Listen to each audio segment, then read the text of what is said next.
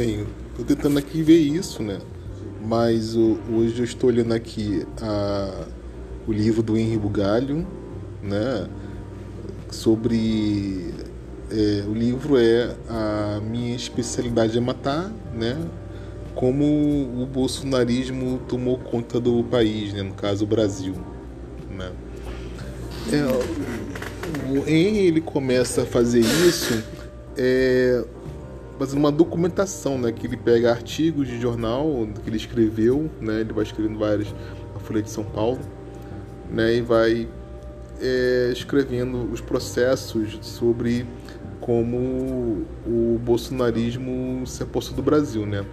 É uma coisa que logo é, abre o livro do Embugalho, né? Quem tem acesso à Amazon vai ver de, vai ver, pode ler essa primeira parte do livro é o avesso da verdade, né? Onde ele começa com uma frase do do Steve Teich, que é o dramaturgo sérvio, é, não sei se é também a pronúncia, né? É, mas é que ele diz: até agora, todos os ditadores tiveram de trabalhar duro para suprimir a verdade. Nós, através de nossas ações, estamos dizendo que isso não é mais necessário.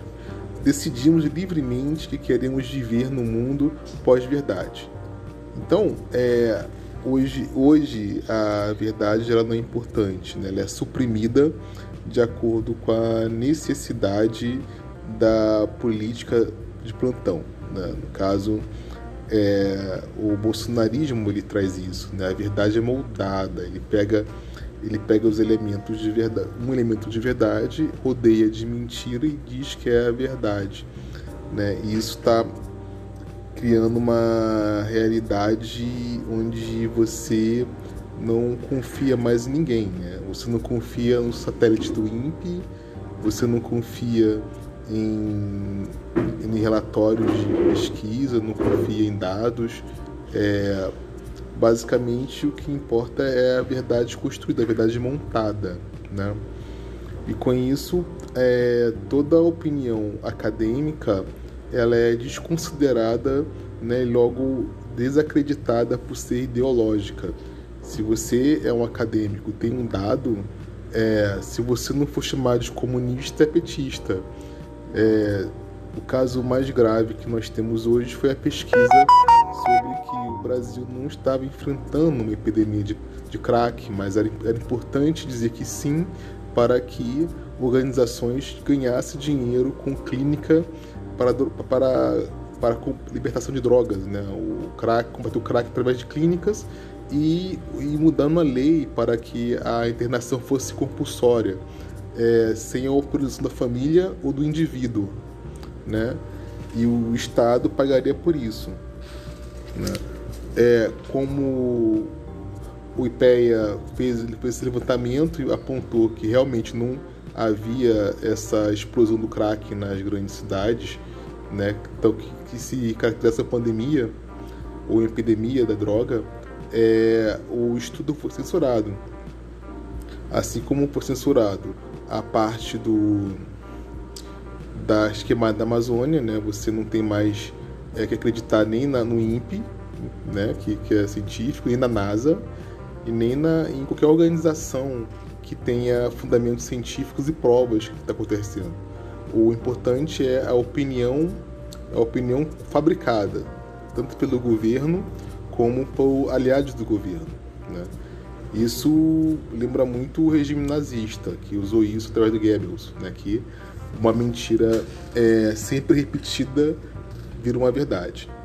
Então nós temos é, é um problema, é, como furar essa bolha de informação. A, o, a, por um lado, né, que o Henry vai, vai, vai, vai descrevendo aqui em seus artigos, né, é, ele também aponta que um, um, fenômeno que ocorreu foi a, a reescrita da história. Né? O golpe de 64 passa a ser uma, uma coisa necessária, né? como quando a própria história mostra e estudos subsequentes é, mostram que não tinha necessidade. Porque quem ia ganhar era o conservador Juscelino Kubitschek 65, né? E o próprio golpe militar mostrou que não havia forças de reação, não havia luta armada, né? Porque é, a única ameaça que as forças é, golpistas enfrentaram em 64 foram estudantes armados de, de pedras, né? Que defendiam suas universidades. Então, esse, essa pós-verdade é, que foi feita com o regime militar brasileiro, né, que foi iniciado, não foi julgado nem condenado, permitiu que é, hoje é, existem ainda saudosistas do regime militar, pessoas que nunca viveram no regime militar. Né? Que regime que foi em, todos os aspectos incompetentes, né? que, que não conseguiu fazer nada né, se for pegar o Brasil antes do regime militar ou depois, é tu ver que o, os militares entregaram um Brasil bem pior do que entrou. Tanto em dívida pública, inflação, é, nível de criminalidade, sociológicos, uma série de problemas econômicos e educacionais que o Brasil herdou do regime militar. Então, é, como essa construção da, da verdade foi, da, foi feita, da pós-verdade do, do, regime militar? É porque, a, um lado, as, as grandes mídias ganharam dinheiro no regime militar e não foram assim tão assintosas em denunciar os crimes do regime, né? E nem, nem cobrar nada. Realmente a sociedade queria passar uma borracha borracha branca no regime militar, permitindo, através do recalque, que ainda exista pessoas saudosistas do regime militar e defensores do regime militar. Tanto que culminou como o vice-presidente Mourão é, defendendo em uma rede alemã, né, que, que espalhou para o mundo, né, que ele defendendo um torturador, né, no que é o caso do brilhante Ustra, né, como a sociedade permitiu tanto Bolsonaro como o Mourão é, fossem eleitos numa chapa, uma chapa única é, defendendo o regime militar. Por quê? Porque há uma sociedade conservadora é, de ter. Porque os conservadores brasileiros, é, por si só, ideologicamente, eles não têm voto. Né? É, você não tem como defender a direita brasileira no regime democrático, porque ela não, que a necessidade dela não é atender não a direita britânica, não é a direita americana. Vamos defender o mínimo do país, vamos defender o mínimo da sociedade civil. Não, aqui a direita brasileira é interessante porque ela não serve ao próprio país, né? Que é um caso só de estudar, né? Basicamente, quem faz o papel de direita aqui no Brasil que é o contrário. É, os partidos de esquerda, eles se comportam mais como direita é, se for olhar a classificação europeia, o PT é direita. Né? O PSOL, o PSOL ele faz, ele faz às vezes e tem que defender o mesmo. É, porque o campo que uma direita normal tem no Brasil é vazio. Não tem aquela direita que tem na Europa e tem nos Estados Unidos. Tem um campo vazio. Né? Tanto que lá nos Estados Unidos a direita defende que rico pague mais impostos. Aqui não, aqui é coisa de comunista.